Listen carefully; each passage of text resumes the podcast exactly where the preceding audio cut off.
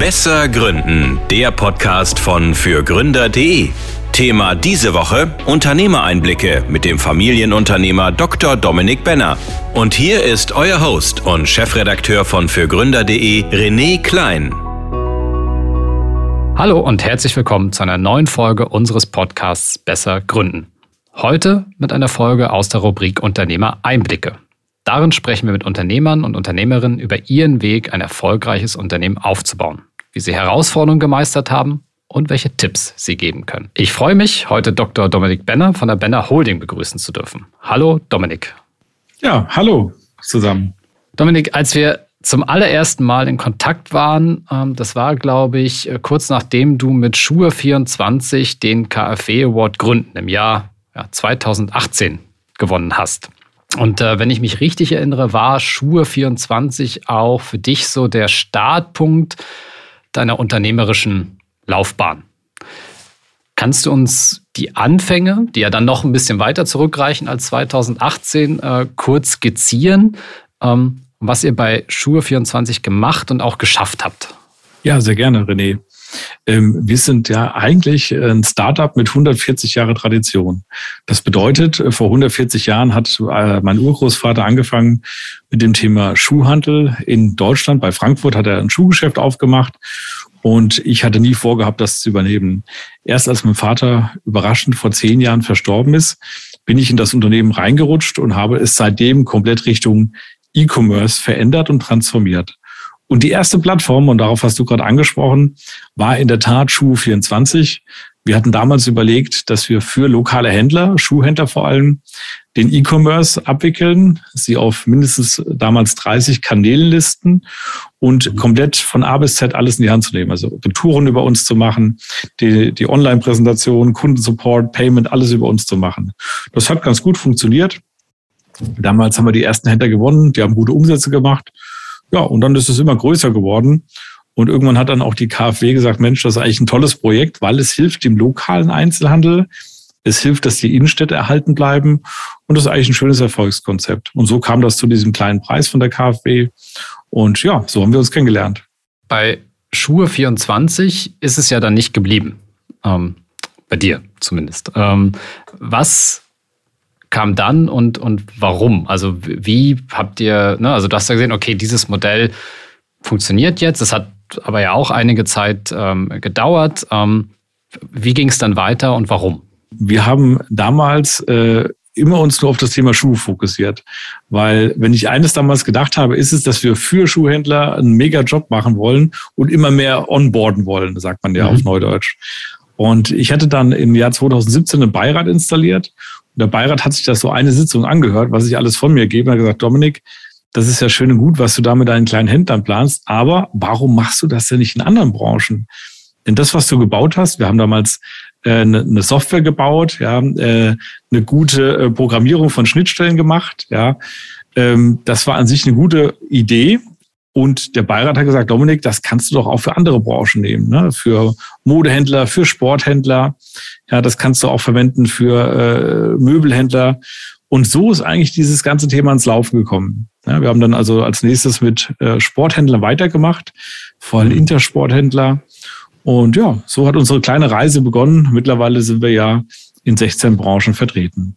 Was ganz spannend ist, ne? weil äh, 2017 ist ja eigentlich quasi Halbzeit ähm, von diesen zehn Jahren, äh, über die du gerade äh, gesprochen hast. Ähm, in den ersten fünf Jahren eine Branche, in den nächsten äh, fünf Jahren quasi nochmal 15 Branchen ähm, äh, on top gepackt. Also Geschwindigkeit enorm aufgenommen. Ähm, was waren da so die, die Erfolgsfaktoren? Warum hat das äh, dann so gut geklappt? Naja, wir haben lange Zeit immer versucht, organisch bei Null zu starten, mit einem Branchenexperten in eine Branche einzusteigen. Also zum Beispiel mit Sporthändlern haben wir dann einen sehr, sehr bekannten Sporthändler als Gesellschaftspartner hinzugenommen. Ähm, und das gleiche haben wir auch beim Lederwarenbereich gemacht. Also es war immer so unsere Kern-DNA. Arbeite mit jemandem zusammen, der in der Branche gut vernetzt ist und der haargenau weiß, wovon er da redet. Mhm. Und im Jahr 2020 kam dann das erste M&A-Target, also eine Unternehmensübernahmemöglichkeit. Das war ein, eine Plattform für schwere Maschinen. Also richtig große, schwere Maschinen, die 10, 20 Quadratmeter Umfang haben, die man nur per Kran transportieren kann. Und ein großer Konzern aus Deutschland hat das verkaufen wollen. Und dann haben wir gesagt, gut, das trauen wir uns zu. Wir glauben, dass wir dort einen Turnaround hinbekommen. Ja, und das war unser erstes M&A-Target. Und als wir das geschafft haben, haben wir ruckzuck äh, die nächsten M&As uns vorgenommen. Ähm, ich bin ja immer bei M&A vorsichtig, weil die können oft in die Hose gehen, sei es jetzt wirtschaftlich oder kulturell. Deswegen waren wir da immer sehr, sehr zurückhaltend. Ja, aber mittlerweile ist wirklich primär, wir haben eine eigene M&A-Abteilung, eigene Strategie und Beteiligungsleiter. Ähm, das ist ein eigener Bereich bei uns geworden, der dieses Wachstum auch entsprechend begleitet. Bleiben wir noch mal kurz ein bisschen beim, beim E-Commerce, weil das ja also das, was dich von Anfang an schon begleitet, ähm, wo du auch im Prinzip viel, viel Aufbauarbeit geleistet hast. Ähm, für viele Gründerinnen und Gründer ja auch ein Geschäftsmodell, ähm, wo der Einstieg einerseits ziemlich einfach erscheint. Ähm, der Erfolg, glaube ich, nicht, nicht ganz so einfach äh, ist. Also es ist zwar zu einfach, einen Shop aufzusetzen oder irgendwie auf, auf Plattformen zu gehen, was zu verkaufen, aber das eigentliche Verkaufen und das Optimieren ist, ist dann gar nicht so einfach. Welche Tipps hast du und, und worauf ist wirklich zu achten, um ein erfolgreiches E-Commerce-Business aufzubauen? Also ich sage das jetzt mal ganz direkt. Äh, wir haben unglaublich viele E-Commerce-Unternehmen die letzten äh, zwei Jahre kennengelernt. Viele, die verkaufen wollten oder die einen Shareholder reinnehmen oder einen Investor, wie auch immer. Und ehrlicherweise bei der Mehrheit der Unternehmen haben die von E-Commerce gar nicht so viel Ahnung. Die haben zwar einen guten Shop hingesetzt, die haben tolle Grafiker gehabt, die interessieren sich sehr, sehr viel für Social Media. Aber wenn man mal ganz nüchtern auf die Zahlen blickt, ja, in Analytics und Ads reingeht und nüchterne Zahlenanalysen macht, haben die ihr Modell überhaupt nicht im Griff. Ja, ich habe massenhaft Unternehmen kennengelernt, die haben gesagt, komm, wir kriegen als Plattform kriegen wir 15 Prozent Provision. Dann habe ich gefragt, ja, wie viel gibt ihr denn für Google aus? Ja, 25 Prozent. Ja, das haben sie dann aber falsch berechnet. Am Ende waren es dann eher 35 Prozent, weil Google erstattet ja keine Retouren. Ja, mhm. so. Und dann haben wir uns immer weiter reingegraben und am Ende haben wir gemerkt, dass viele E-Commerce-Unternehmer eigentlich mit der Branche gar nicht so viel zu tun haben. Und das war meine erste Lessons learned. Äh, arbeite nur mit Leuten zusammen, die auch wirklich Ahnung davon haben, die im Detail drin sind und die ihre Zahlen im Griff haben. Alles andere ist, glaube ich, eher was für, für Träumer und für äh, äh Fantasten. Aber E-Commerce ist ein normales Business, wie andere Business auch. Da geht es um eine strikte Steuerung. Und wer dort Cash-Burning macht, ja, und der das gar nicht sich leisten kann, der hat ein Problem. Welche Zahlen würdest du in den Fokus rücken? Also zu sagen, okay, das sind jetzt so die absolut wichtigsten Kennzahlen? Ja, ähm, also man muss erstmal anschauen, woher kommt der Traffic. Ja, meistens bei Unternehmen, die auch gerade starten, die noch einen neuen Online-Shop haben, ist ja 60, 70 Prozent Google-Anteil. Das heißt, man muss ja Kunden kaufen. Ähm, wenn ein Startup kommt und sagt, jawohl, wir werden groß, indem wir auf äh, Instagram alles machen, dann lache ich müde, ja, weil das in der Regel nicht funktioniert. Bei gewissen Produkten mag das sein, wenn man von mir aus einen super Lippenstift hat oder was auch immer. Aber bei den meisten Produkten, die Commodity sind, geht das nicht. Da spielt Instagram eine untergeordnete Rolle. Und das heißt, wir reden alle und wir leben alle von Google. Und je nachdem, wie man dort die Kampagnen fährt, wie viel Geld man da ausgibt, äh, kann man das sehr, sehr genau tracken und steuern, dass die Kur, also die Kosten-Umsatz-Relation, das ist also das, was ich an Google zahle, für jeden Kaufkunden im Verhältnis zu dem Umsatz, den ich dort realisiere. Das ist die entscheidende Größe und die muss ich dann um die Retouren bereinigen. Es gibt mhm. Branchen, wo es wenige Retouren gibt. Ne, nehmen wir mal Möbel oder Lebensmittel. Ne, es gibt Branchen, wo es viele Retouren gibt. Äh, Mode, Schuhe ja, und Accessoires. Da haben wir natürlich schon 30, 40 Prozent Retourenquoten, wenn man gut managt. Ja, und das ist, glaube ich, ja, die wichtigste Kenngröße im Online-Marketing, dass man damit arbeitet. Und ja, das Thema Retourensteuerung wird auch häufig unterschätzt. Wir haben uns es nie verstanden, äh, warum große Online-Player immer damit Werbung machen dass man Sachen einfach zurückschickt, sondern wir haben eigentlich sehr, sehr früh damit begonnen, uns nur für kaufkräftige Kunden zu interessieren. Also mhm. unser Kunde gibt im Durchschnitt immer über 100 Euro aus pro Warenbon. Ähm, er hat eine Retourenquote, die ist 30, 40 Prozent unter dem Marktwert, weil wir eben mit älteren Kunden arbeiten. Und deswegen haben wir es immer geschafft, tiefe Retourenquoten bei hohen Durchschnittspreisen mit einer guten Rentabilität umzusetzen. Ne, also wir haben uns für die Kunden interessiert, die weder bei About You noch bei Zalando groß einkaufen, nämlich Frauen ab 50. Mhm. Ich glaube, wir können auf jeden Fall an der Stelle schon mal mitnehmen, ähm, hab deine Metriken im Blick, äh, musst auch wissen, welche Zahlen du dir eigentlich anschauen musst, äh, um wirklich ein profitables Online-E-Commerce-Business aufzubauen. Sonst ähm, wird, das, wird das ganz, ganz schwer. Wir haben jetzt in deiner Reise dieses Thema ähm, E-Commerce in den verschiedensten Ausprägungen ähm, beleuchtet. Wo stehst du aktuell mit deinem Unternehmen? Was gehört noch zu, zu eurer Holding? In Bezug äh, auf unsere E-Commerce-Sparte ähm, haben wir ja verschiedene Bereiche hinzugekauft.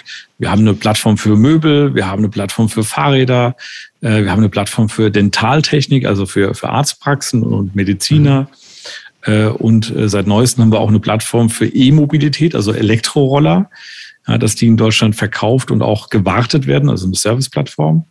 Das heißt, wir haben das breiter ausgedehnt, unser Produktspektrum. Inzwischen haben wir so 430 Mitarbeiter, die hier in diesem Unternehmen tätig sind. Ähm, und wir machen dieses Jahr so ein GMV, würde man sagen, GMV von 200 Millionen, 250 Millionen und einen Nettoumsatz von um die 150, 155 Millionen Euro. Waren immer profitabel, toi, toi, toi. Also wir haben noch nie ein Jahr Geld verloren, wir haben nie Cash-Burning gehabt.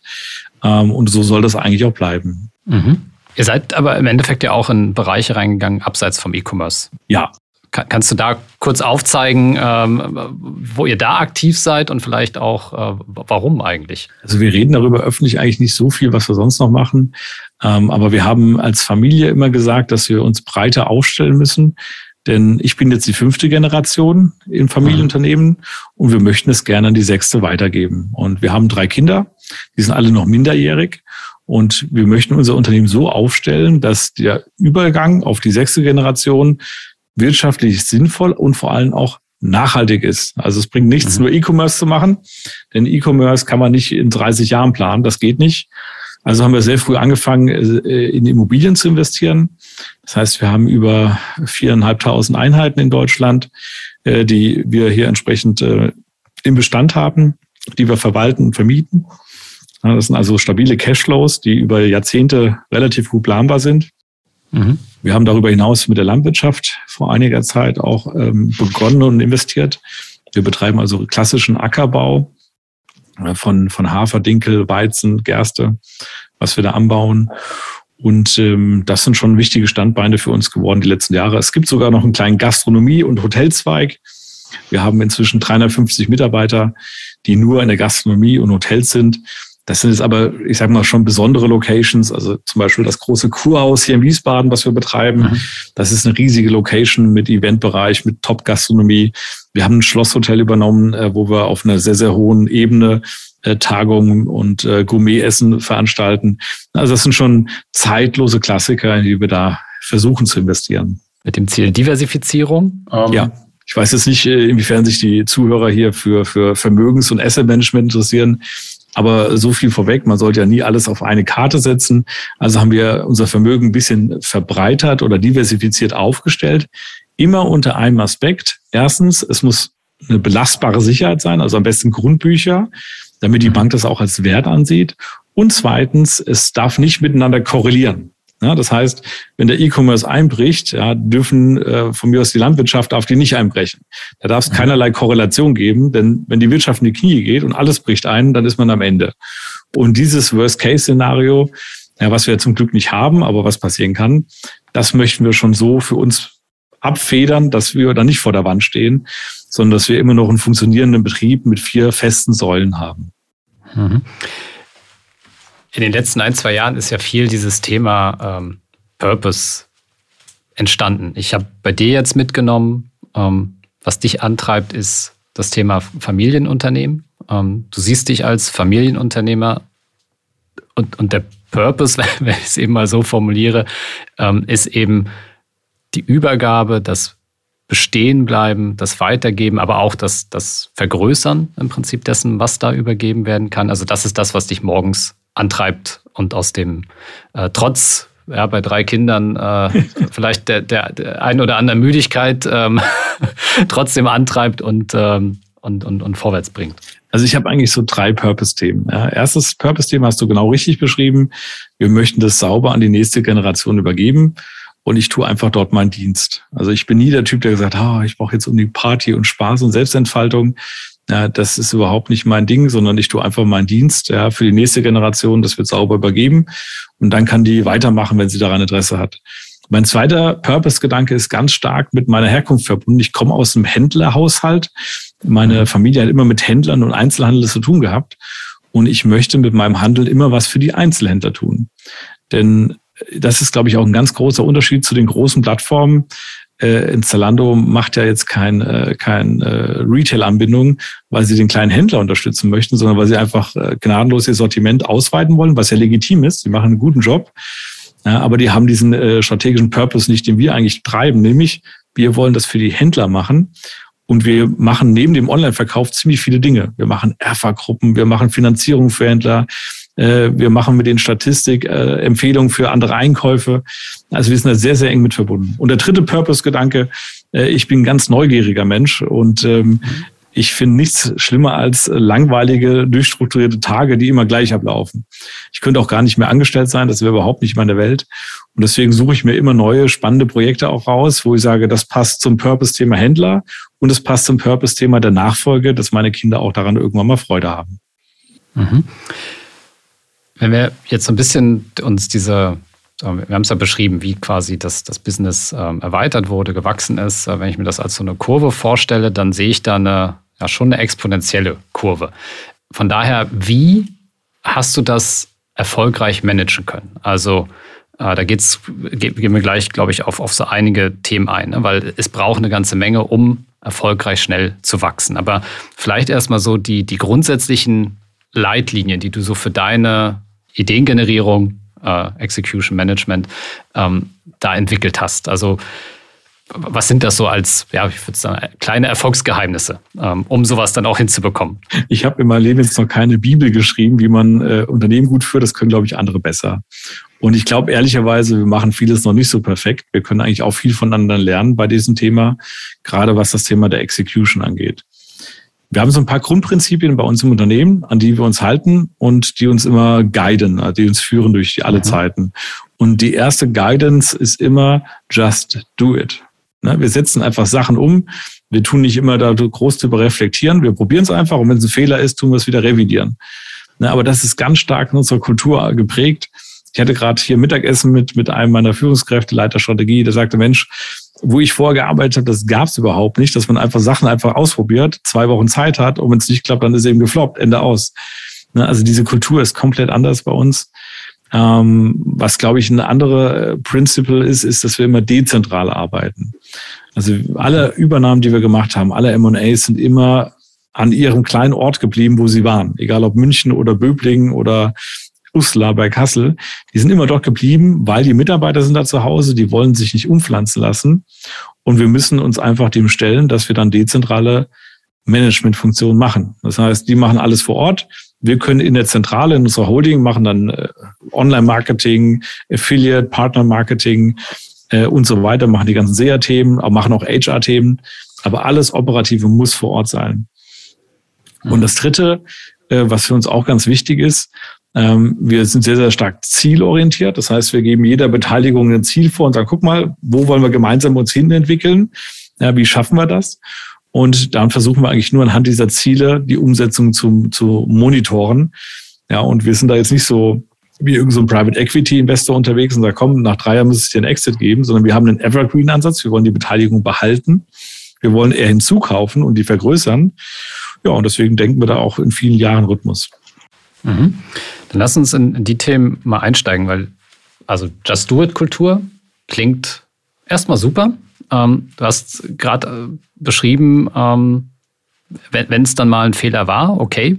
Ähm, aber wie geht ihr mit Fehlern, also welche Fehlerkultur habt ihr? Ähm, wo ist vielleicht auch eine Fehlertoleranz? Also wo geht es halt nicht? Ähm, und, und wie lebt ihr das auch im Feedback dann? Also was passiert, wenn jemand zu viele Fehler macht? Muss man auch offen mal ansprechen hier. Also, wenn jemand immer wieder den gleichen Fehler macht, äh, dann weiß ich auch nicht weiter. Dann ist er hier falsch am Platz. Aber das gibt es jetzt zum Glück nicht so oft. Ne? Das heißt, mhm. wir sind schon so geprägt, dass wir, äh, wenn wir das merken, dass es Ende in der Probezeit dann. Aber die normalen Mitarbeiter bei uns, ähm, die sind schon äh, sehr engagiert, denken auch drüber nach, Mensch, was können wir dann mal für neue Ideen einbringen?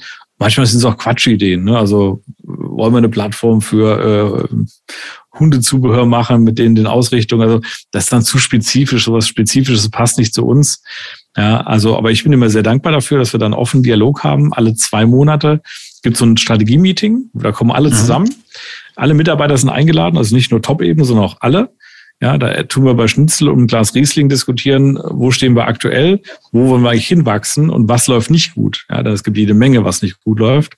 Und das finde ich immer ganz gut, wenn man das in einer offenen Runde mal diskutiert. Denn sonst versucht jeder Mitarbeiter immer so selektiv und strategisch äh, diese, diese schwierigen Themen zu platzieren, damit er irgendeinen Vorteil erreicht. Ja, und dann ist es besser, wenn man das in einer großen Runde einmal durchkaspert. Wie tragt ihr Feedback zurück, vor oder wie, wie lebt ihr Feedback? Hm, schwer zu sagen. Könnte ich dir gar nicht so pauschal eine Antwort geben, wie wir Feedback leben. Also wenn uns ein Mitarbeiter oder generell jemand Feedback gibt, dann versuchen wir eigentlich schnell eine Rückmeldung zu geben. Mhm. Ähm, wenn das ein fundamentales Feedback ist, was in eine ganz andere Richtung geht, weiß ich nicht. Also ich tue mich schwer mit der Frage, muss ich zugeben. Aber ihr habt es noch, also es ist nicht in, in, in gewisser Weise institutionalisiert. Es gibt äh, oder ihr baut das in, äh, es gibt ja irgendwie so diese 360-Grad-Feedback-Gespräche, die auch jede Führungskraft vielleicht jeden Monat führt. Ähm, wir haben ja. jetzt kein 360-Grad-Feedback bei uns. Ähm, ja, vielleicht ein Schwachpunkt, muss ich mir auch mit, mit aufnehmen. Ja, muss ja auch nicht auf alle Trends aufspringen. Ne? Nur das ist so, so ein bisschen das, was ähm, in den letzten Jahren so, ähm, oder auch wenn man diese ne, Buch von dem Netflix-Gründer, ne, da ist viel um das Thema Feedback, aber wie gesagt, es, es muss ja auch passen. Was macht aus deiner Sicht denn eigentlich dann ein erfolgreiches Team aus? Also wo würdest du sagen, das ist ein Team, ist mehr als jetzt eine Gruppe an Mitarbeitenden? Äh, wir sind sehr divers als Unternehmen. Wir haben überwiegend Frauen bei uns beschäftigt. Äh, wir haben auch viele Nationalitäten. Nur ich stelle die Teams nicht nach diesen Kriterien zusammen, mhm. sondern wir tun wirklich strikt fachlich äh, die Leute zusammenbringen, ähm, tun auch von außen externe Redner oder Inputgeber hinzunehmen, die einfach mal querbeet ihren Input reingeben, weil mhm. sie einfach so viele Branchen und, und andere Player kennen. Und daraus entsteht ein gutes Gespräch. Was wir zum Beispiel gemacht haben, dadurch, dass wir 16 Beteiligungen besitzen, die musst du ja irgendwie auch managen. Ja? Mhm. Und ähm, wir machen einmal äh, viele Spaß-Events. Also wir waren gerade auf Sizilien gewesen, haben einen Tag Workshops gemacht und einen Tag Spaß gehabt ja, in dem Land. Und dann haben wir aber auch wirklich Fachmeetings auf einer Fachebene. Da kommen alle HR-Leiter von allen Beteiligungen zusammen oder alle Leiter vom Customer Support. Da wird dann diskutiert, welches Ticketing-System habt ihr, welches ihr. Und wenn mhm. eins das bessere ist, schalten alle anderen das ab und nutzen das. Und diese Verzahnung, diese, diese wirklich operative Zusammenführung fachlich, die finde ich super befruchtend und da helfen uns externe Player immer dabei. Dieser Podcast wird präsentiert von der KfW Bankengruppe. Ob Sie gründen oder in ein bestehendes Unternehmen einsteigen, Fördermittel der KfW erleichtern Ihnen die Existenzgründung und Ihre ersten Jahre der Selbstständigkeit. Finden Sie die passende Förderung und lassen Sie sich von anderen Vollblutunternehmerinnen und Unternehmern inspirieren unter kfw.de slash gründen und kfw.de slash Nachfolge. Alle wichtigen Infos dazu finden sich auch in den Shownotes dieser Folge. Mhm. Das Thema Ziele, ähm, also zielorientiert Steuerung durch Ziele, ähm, Zielvorgaben, ähm, klingt auch, also äh, super. Die, die Frage ist dann immer, wie ambitioniert oder hoch soll das Ziel sein? Und da gibt es wahrscheinlich bei demjenigen, der das Ziel vorgibt und demjenigen, der sich quasi committen soll, dieses Ziel zu erreichen, durchaus unterschiedliche Ansatzpunkte. Also ne, ist das ein bisschen zu überambitioniert? Äh, kann ich das überhaupt erreichen? Ist das realistisch? Wie geht ihr mit dieser Zielfindung um? Ah, schwer zu sagen. Ähm, es gibt ja einmal persönliche Ziele und einmal geschäftliche Ziele. Ich glaube, auf einer persönlichen Ebene kann man es besser fassen und kann auch besser die Zielerreichung abstimmen.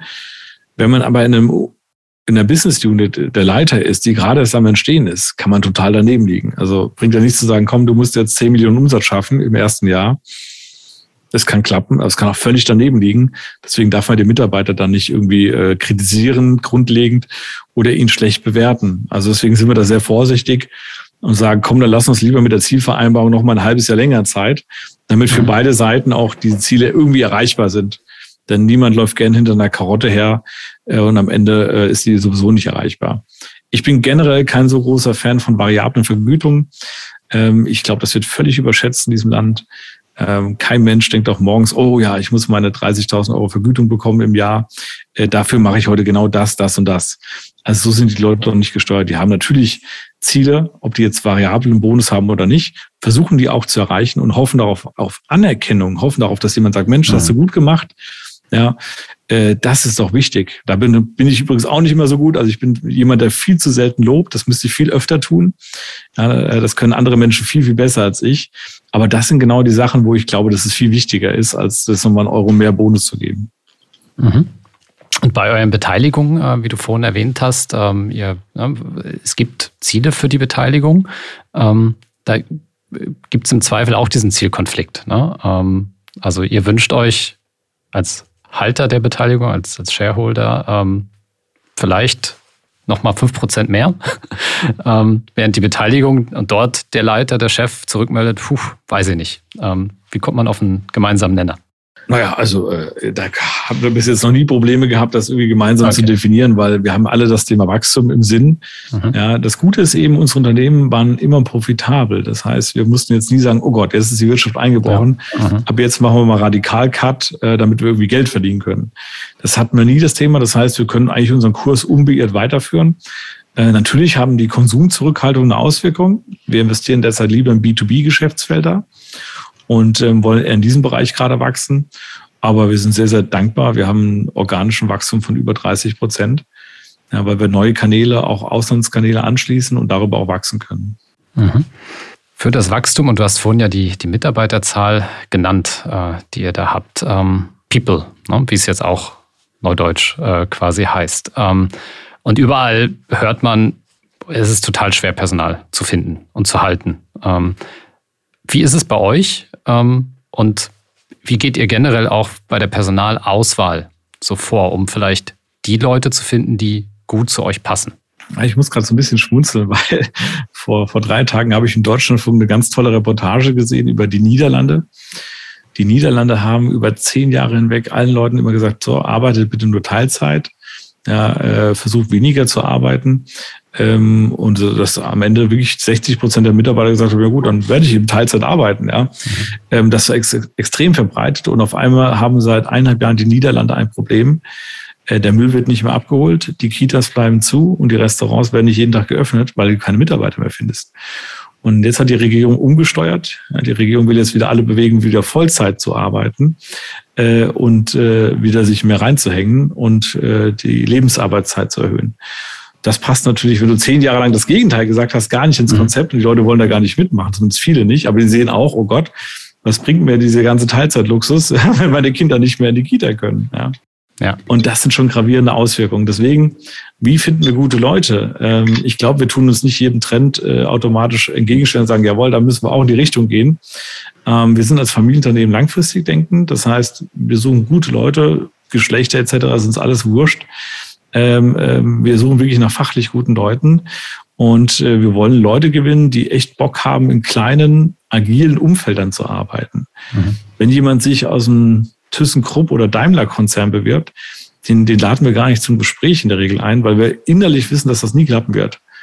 Der ist in der Regel nicht dafür gemacht, in so kleinen, dynamischen Unternehmen zu arbeiten, Verantwortung zu zeigen und nicht politisch hier rumzuspielen. Ja. Mhm. Ich war selbst früher im Konzern, ich war bei Bilfinger Berger im Baukonzern. Da lernt man ganz gut, wie man sich äh, politisch äh, bewegt als Führungskraft und wie man da politisch überlebt. Aber das, das hilft ja dem Unternehmen eigentlich nicht. Ne? Deswegen bin ich da sehr zurückhaltend, was große Corporates angeht. Mhm. Schafft ihr eure Recruiting momentan? Also kommt ihr auf die Zahlen, die ihr, die ihr wollt, oder ist bei euch auch so wie bei vielen also es hängt vom Bereich ab. Ähm, zum Beispiel Programmierer, Entwickler. Vor einem Jahr hatten wir ganz, ganz schwierige Probleme gehabt, überhaupt Entwickler zu finden. Durch die Krise in der Ukraine hat sich das radikal verändert. Äh, die Ukraine ist ja 30, 40 Prozent eingebrochen. Viele Menschen haben ihren Job verloren, gerade im Bereich Programmierung, IT. Mhm. Und es gibt zuhauf Bewerber, die auch nach Deutschland emigriert sind, äh, die das jetzt abdecken. Wir kriegen ohne Ende Bewerber für Programmierung seit einigen Monaten rein. Es gibt andere Bereiche, da ist es viel schwieriger. In unserer Holding haben wir, wie gesagt, Gastronomie. Wenn du da Leute suchst, mhm. einen Koch oder einen Wäscher oder was auch immer, die findest du nicht mehr. Das ist ein absoluter Albtraum. Und äh, wir wissen auch nicht, wie wir das auffangen können. Und deswegen muss ich so pro Bereich eigentlich schauen, wie wir da mhm. überleben können. Aber das Thema äh, Fachkräftemangel, das wird noch viel, viel schlimmer werden. Ich glaube, das können sich einige noch gar nicht ausmalen, was da passiert. Denn wenn jetzt die ganzen Babyboomer gerade in Rente gehen, Ja, und ich sage jetzt mal, die verwöhnten Menschen mit 20 sagen, ja, sie wollen auch nur Teilzeit arbeiten und das nur per Homeoffice. Dann wird irgendwann hier in diesem Land ein echtes strukturelles Problem sein, was man jetzt, glaube ich, noch unterschätzt. Das Thema Vergütung ist ja auch ein spannendes. Du hattest äh, schon ein bisschen ähm, darauf hingewiesen, wo so, weil das ist auch eine große Diskussion mit diesem Thema Variabel, Bonus oder eben lieber marktgerechte Bezahlung, damit einfach ein Mitarbeiter nicht wirklich Gehalt als vielleicht auch so ein Wechselwunsch sieht. Ähm, vielleicht kannst du da nochmal kurz ein bisschen eure Philosophie, eure Politik ähm, vorstellen. Ja, am Ende muss es ja ein Gesamtpaket sein, was spannend ist. Und mhm. ich könnte jetzt viele Buchautoren zitieren, ja, aber ich tue jetzt mal einen nur hervorheben. Das ist Dale Carnegie, der hat vor 100 Jahren gelebt und hat vor 100 Jahren ein tolles Buch geschrieben, Freund, wie man Freunde gewinnt. Das ist ein bisschen irreführender Titel, aber der tut was ganz Tolles in seinem Buch beschreiben, wie man Menschen motiviert. Als Führungskraft, als Leader, als, als CEO, wie auch immer. Und am Ende, die, die Menschen lechzen immer nach Anerkennung. Sie suchen nach Aufmerksamkeit, nach Liebe ja, und nach äh, Erfüllung. Das ist das ja. Wichtigste. Das Geld dafür eine notwendige Voraussetzung ist, das ist unbestritten. Nur ob jetzt jemand 80 oder 88.000 Euro bekommt im Jahr, das ist am Ende nicht mehr kriegsentscheidend, das schon gar nicht bei uns in absurden Steuern in diesem Land, ja, sondern es ist wirklich wichtiger hier, dass er eine gute Aufgabe hat. Der Purpose wird auch öfter immer gefragt. Ne, was habe ich für einen Purpose hier? Was kann ich wirklich bewegen? Mhm. Und wie viel kann er auch umsetzen? Ja, und ich glaube, das sind wichtige Sachen, wo man Leute viel mehr begeistern kann. Früher, als ich im Konzern war, waren die Einstellungsgespräche immer gleich. Was kriege ich für ein Gehalt? Äh, welcher Firmenwagen und wie ist mein Büro? Ja. Wenn ich heute Bewerbungsgespräche führe bei uns hier in unseren Unternehmen, dann wird ganz selten nur nach Firmenwagen gefragt. Also ja, gibt es vereinzelt mal, ja, gerade bei männlichen Bewerbern, aber äh, die meisten interessieren sich dafür gar nicht mehr so sehr, sondern es sind mhm. wirklich andere Komponenten. Ja, ist die Firma hier zentral? Kann ich da mit der Bahn auch hin? Äh, Gehalt wird natürlich auch verhandelt. Ne, aber am Ende geht es um die Fragen, was ist der Job? Wie viele Leute habe ich dabei? Wie ist das Team? Kann ich die mal kennenlernen? Wie sind die so drauf? Ist der Teamleiter nett? Ähm, habe ich einen guten Draht zu denen? Trinke ich mit denen mal ein Glas Bier abends? Das sind am Ende die wichtigeren Themen. In welche Recruiting-Gespräche bist du noch involviert? Ganz wenige. Also, äh, wir haben äh, bei uns die Recruiting-Gespräche immer auf der Fachebene, das heißt, die reden miteinander. Dann haben wir einen sogenannten Einstellungstest, das ist, ja, ich sage ja mal so ein Eignungs- und IQ-Test, ja, so eine Mischung aus beidem, damit wir das ein bisschen objektivieren. Und wenn es wichtige Mitarbeiter sind für die Zukunft, dann lerne ich oder um, ähm, jemand auf dem C-Level, die auch kennen. Das hängt also immer von der Person ab. Okay. Setzt du dich hin und wieder einfach mal in auch äh, Vorstellungsgespräche äh, auf, auf niedrigerer Ebene rein, um einfach mal so ein bisschen Touch und, und Feedback? Also es ich mache es andersrum. Äh, man darf ja eines nicht vergessen, wenn Menschen in, in diesen Bewerbungsgesprächen sind, die sind ja genau auf diese Situation vorbereitet. Ja, das heißt, die ähm, äh, haben ja alle Fragen schon mal gehört, haben auf alle Fragen, mhm. die du da stellst, eine Antwort. Und die Situation ist einfach genau in ihren Kopf schon eingeprägt, wie die ungefähr ablaufen wird. So, und das heißt, was ich lieber mache, ist, ich sage, komm zu jemandem, gehen wir mal kurz raus, ich muss mir noch einen Döner oder Lammertschun holen. Äh, auf dem Weg dahin rede ich mit ihm über ganz andere Themen. Und dann mhm. kriegst du häufig, in, zumindest für mich, einen authentischen Eindruck, wie der Typ oder die Frau drauf ist ähm, und ob der oder die zu unserem Unternehmen passt. Ja, auch spannend. Um Wachstum zu finanzieren, braucht es auch Geld. Das Thema Finanzierung treibt ja auch viele Gründer, Unternehmer um. Ist das bei euch oder wie, wie habt ihr das gehandhabt? In den ersten Jahren mittlerweile, ist das ein großes Thema, externe Finanzierung? Finanziert ihr mehr aus dem Cashflow? Ja, also am Anfang war das immer Bootstrap. Das heißt, ich habe äh, Gelder eingelegt und habe gehofft, dass das irgendwann auch eine Wertsteigerung erfährt, dass was ich da tue irgendwie Sinn ergibt. Und wir haben dann die letzten drei Jahre auch einzelne Banken mit aufgenommen, die uns eine Kreditlinie äh, oder ein Darlehen geben. Und bis jetzt gibt es nur einen Shareholder, das bin ich. Und äh, wir versuchen auch über persönliche Haftung und so weiter uns da ganz gut abzudecken, dass wir auch nicht zu hohe Zinskosten haben. Wir sind aktuell sauber finanziert, aber wenn wir jetzt nächstes Jahr oder übernächstes Jahr ein paar größere M&A-Tickets machen, müssen wir natürlich überlegen, wollen wir dafür nochmal einen großen Corporate Loan aufnehmen? Dann nehmen wir das 20, 30, 40 Millionen Euro auf. Ja, oder nehmen wir einen kleinen Equity-Partner rein. Ich habe da noch keine Idee, aber dafür muss auch erst das richtige Target dabei sein. Okay. Dein Arbeitsalltag jetzt in diesem ganzen Konstrukt. Wie kann ich mir den vorstellen? Ja, der, der fängt meistens morgens so um kurz vor sieben an. Ja, ich bade meistens so gegen kurz nach sechs. Und wenn ich dann um kurz nach sieben einen Stockwerk tiefer gehe äh, zu meinen Kiddies, ja, dann äh, schaue ich, dass die sich anziehen, bringe die bis acht Uhr in die Schule oder in den Kindergarten und da bin ich um ganz kurz nach acht im Büro. So, das heißt, wenn um Viertel nach acht mein Büroalltag anfängt, haben wir in der Regel Führungskräfte-Meeting morgens oder wir haben allgemeines Mitarbeiter-Meeting, das findet dann virtuell statt, weil wir viele Standorte mhm. haben. Ja, und dann geht's eigentlich direkt in die, in die ganzen Tagestermine rein. Ich versuche mittags und abends immer Essenstermine zu vereinbaren. Das heißt, also ich habe keinen einzigen Abend in der Woche, wo ich jetzt einen freien Abend hätte, sondern ich bin ja immer durchgetaktet bis 20 Uhr und versuche einfach abends beim letzten Essen dann nochmal so ein bisschen äh, auch mal über übergeordnete Themen mit guten Gesprächspartnern zu reden. Ähm, das mache ich sehr, sehr gerne. Und tagsüber ist es immer so eine Verteilung. Ja. Mal ist es ein Tag, wo sich vieles um E-Commerce dreht. Mal habe ich einen Tag, wo sehr viel Immobilien ist. Oder alle zwei Wochen bin ich auch bei der Landwirtschaft. Also fahre 400 Kilometer Richtung Osten ja, äh, und kümmere mich dort um die Landwirtschaftsbetriebe. Wie stellst du sicher, dass dein Tag, weil das ist ja immer dann so das, das Thema, ne? Ähm, bin ich schon, also ist mein Tag schon effizient, effektiv, meine Woche? Was hast du da vielleicht für Tipps? Oder was hast du auch selber festgestellt? Was hat vielleicht auch nicht funktioniert? Ähm, oder bist du auch schon zufrieden mit, so ist meine Woche und äh, besser geht's gar nicht? Naja, also äh, zufrieden bin ich nie. Ähm, ich habe leider die Unart, auch öfter Termine anzunehmen, die gar nicht so wirklich wichtig sind. Also mhm. gestern habe ich zum Beispiel einen Studenten eingeladen zum Essen. Ja, und hab ihm, der hatte mich gefragt, wie kann ich ihm ein bisschen helfen und ein paar Tipps geben für die Doktorarbeit und so weiter. Und dann nehme ich mir auch mal zwei Stunden dafür Zeit. Ja. Das bringt mich mal geistig wieder raus, aber es bringt der Firma gar nichts. Ja. Aber gut, man kann nicht alles nur unter rationalen Aspekten machen. Mhm. Aber ich habe in den letzten Jahren, glaube ich, schon ein bisschen an Professionalität gewonnen. Ich habe zum einen zwei Assistentinnen, äh, die mir den Tag strukturieren, die auch viel operativ abnehmen. Also die machen jetzt nicht äh, Kopieren und Briefe, sondern die machen sehr viel operative Arbeit. Die sind so linke und rechte Gehirnhälfte von mir. Und ähm, ich versuche relativ strikt in den Medien zu sein. Ne? Also ich habe weder Instagram noch Facebook bei mir drauf, habe ich alles deinstalliert. WhatsApp tue ich nur zweimal am Tag überhaupt beantworten und reinschauen. Ja. Ne? Manche sehen das als unhöflich, dass ich das so selten dann einmal am Tag nur antworte, aber das ist dann eben so. Ja, und äh, ich versuche alles telefonisch und per E-Mail zu machen. Ja, ähm, also, dass ich in den Medien recht stringent bin und ich nicht dauernd ablenken lasse. Was ich merke, und das, da muss ich mir in die eigene Nase fassen, ich will eigentlich jeden Tag ein strategisches Ziel irgendwie nach vorne bringen. Mhm. Ja, also ich tue abends oft reflektieren, habe ich heute irgendetwas gemacht, um was nach strategisch nach vorne zu bringen? Und ich gehe zu oft ins Bett und merke, oh, ich habe heute eigentlich nur mein Hamsterrad gehabt und habe nicht frühzeitig überlegt, heute muss ich dringend das jetzt nach vorne bringen. Denn manchmal sind es auch unangenehme Themen.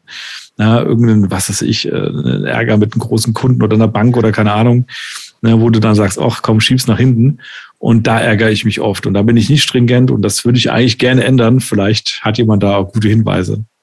Ja, das ist ja immer ne, die Frage, was ist dringend wichtig und was bringt mich irgendwie in ja, zehn Jahren ne, einfach mal so diese Perspektive aufzumachen. Was bringt mich da voran und was mache ich dann vielleicht lieber jetzt einfach nicht, ne, weil es äh, ist zwar beschäftigt äh, und, und man beschäftigt ist, aber man so ein bisschen hin und wieder ähm, die, die großen wichtigen Themen von der Agenda äh, verliert. Aber das beruhigt mich zu hören, ähm, dass das auch bei dir so ist. Also auch in sehr großen, sehr erfolgreichen Unternehmen äh, Dinge auftreten, die man selbst aus dem eigenen Unternehmeralltag kennt. Von daher bin ich ein bisschen äh, beruhigt, dass wir alle mit dem mit ähnlichen Themen äh, strugglen und, und, und da so, so ein bisschen schauen.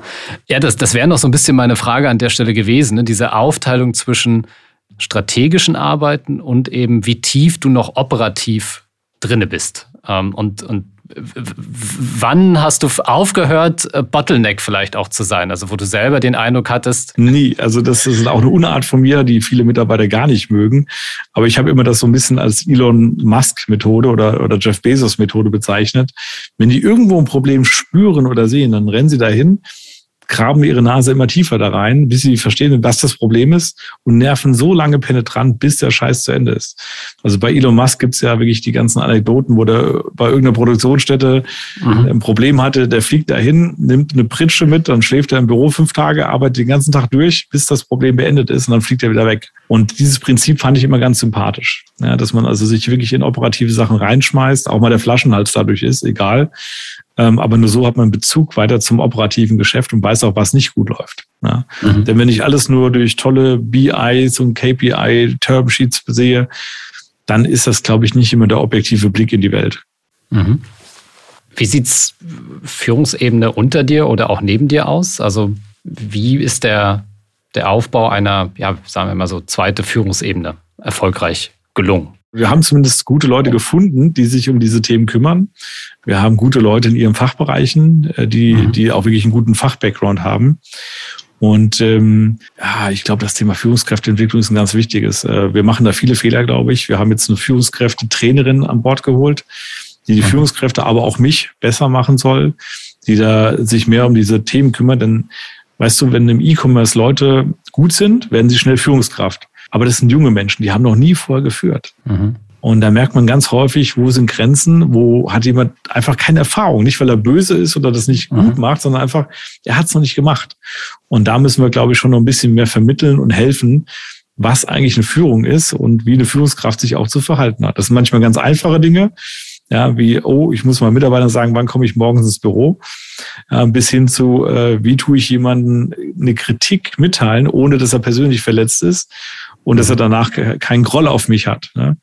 Und ja, da können wir, denke ich mal, noch deutlich besser werden. Wer gibt dir denn eigentlich mal Rückmeldung oder sagt, hey, das fand ich jetzt nicht so gut? Weil du hast ja eine sehr zentrale Stellung in dem ähm, Unternehmen. Das ist ja bei vielen, nehmen wir einfach äh, Facebook, Meta, äh, Zuckerberg, der dort, also ne, Leute, von denen natürlich viel abhängt, die das Unternehmen auch voranbringen. Aber da immer so ein bisschen die Frage, wie geht es da auch mal, also auch mal in die andere Richtung? Ne? Also im Prinzip, weil machen nicht alles perfekt. Das stimmt. Ja, ähm, da muss ich jetzt erstmal drüber nachdenken. Stell dir mal eine andere Frage in der Zwischenzeit. ähm, vielleicht noch das, das Thema, ähm, wie entwickelst, also das zahlt dann so ein bisschen darauf ein, aber wie entwickelst du dich als Unternehmer weiter? Du hast gesagt, du nutzt abends äh, gerne die Zeit. Ähm, auch für, für, für, für Essenstermine, um auch mal vielleicht ganz andere Themen, um einfach mal so ein bisschen rauszukommen aus dieser, aus diesem klassischen Unternehmeralltag. Ähm, was tust du noch, um dich als Unternehmer auch gedanklich äh, weiter, menschlich weiterzuentwickeln? Also was ich ganz gerne mache, äh, ich bin in so drei, vier Vereinigungen aktiv. Das sind jetzt so, na, ich würde sagen, Treffen von Unternehmern und unternehmernahen Menschen, wo wir auch sehr intim reden, ja, über persönliche Probleme reden das hilft mir doch sehr. Denn das ist irgendwann ein vertrautes Umfeld, wo du dich öffnen kannst. Und das ist ein guter Sparings-Part. Ähm, klar, viele Freunde. Ich habe noch Freunde aus meinen Studienzeiten. Ich habe in der Schweiz studiert und da kenne ich noch viele, die besuche ich auch regelmäßig. War gerade am Wochenende jetzt in der Schweiz gewesen. Die sind für mich immer gute Leute, weil die sind bodenständig. Die, die äh, kennen mich jetzt nur nicht aus meinem jetzigen unternehmerischen Umfeld so sehr, sondern von früher einfach und sagen, du Dominik, mhm ist uns egal, ob du jetzt 1000 Mitarbeiter hast.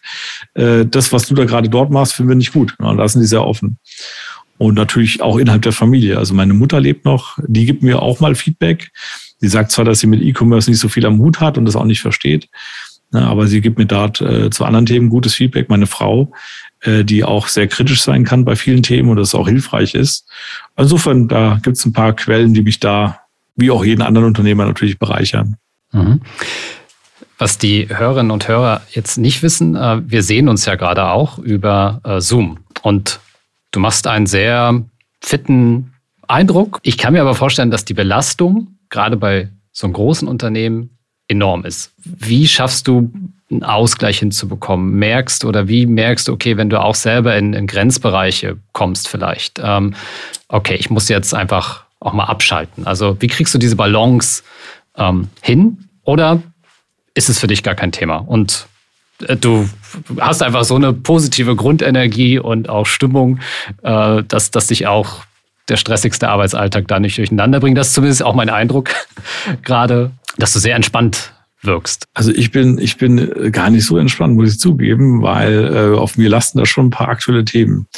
Ähm, vielleicht grundsätzlich mal gesprochen, ich bin ein Mensch, ich mache zum Beispiel fast gar keinen Urlaub. Also es gibt ja Menschen, die fahren zwei, drei, vier Wochen weg äh, irgendwelche Ferienhäuser, Hotels und machen da irgendwas. Ich mache das überhaupt nicht. Ähm, ich könnte auch gar keinen Urlaub machen, weil ich bin so in einem Tagesrhythmus drin und ich muss jeden Tag so viele Entscheidungen treffen. Da kann ich nicht sagen, ich bin jetzt mal zwei Wochen weg, liebe Bank oder lieber Partner, leck mich, ich bin jetzt weg. Das geht überhaupt nicht. Das heißt, wenn ich zurückkommen würde, würde so viel Ärger vor der Tür stehen und da, also das, das würde aktuell in der Situation nicht passen.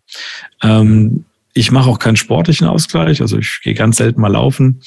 Ähm, ich bin wirklich durch und durch Unternehmer und habe drei Kinder. Ja, so ganz simpel formuliert. Die drei Kinder kosten abends und vor allem am Wochenende Zeit, aber es ist auch schöne Zeit, gerade am Wochenende die mit denen zu verbringen. Aber unter der Woche bin ich komplett durchgetaktet und ähm, mache das aber auch mit so großem Interesse und, und Neugier, dass ich das nicht als schlimm empfinde. Das ist natürlich ein Druck und Anspannung. Also ich habe definitiv hohen Blutdruck. Ja.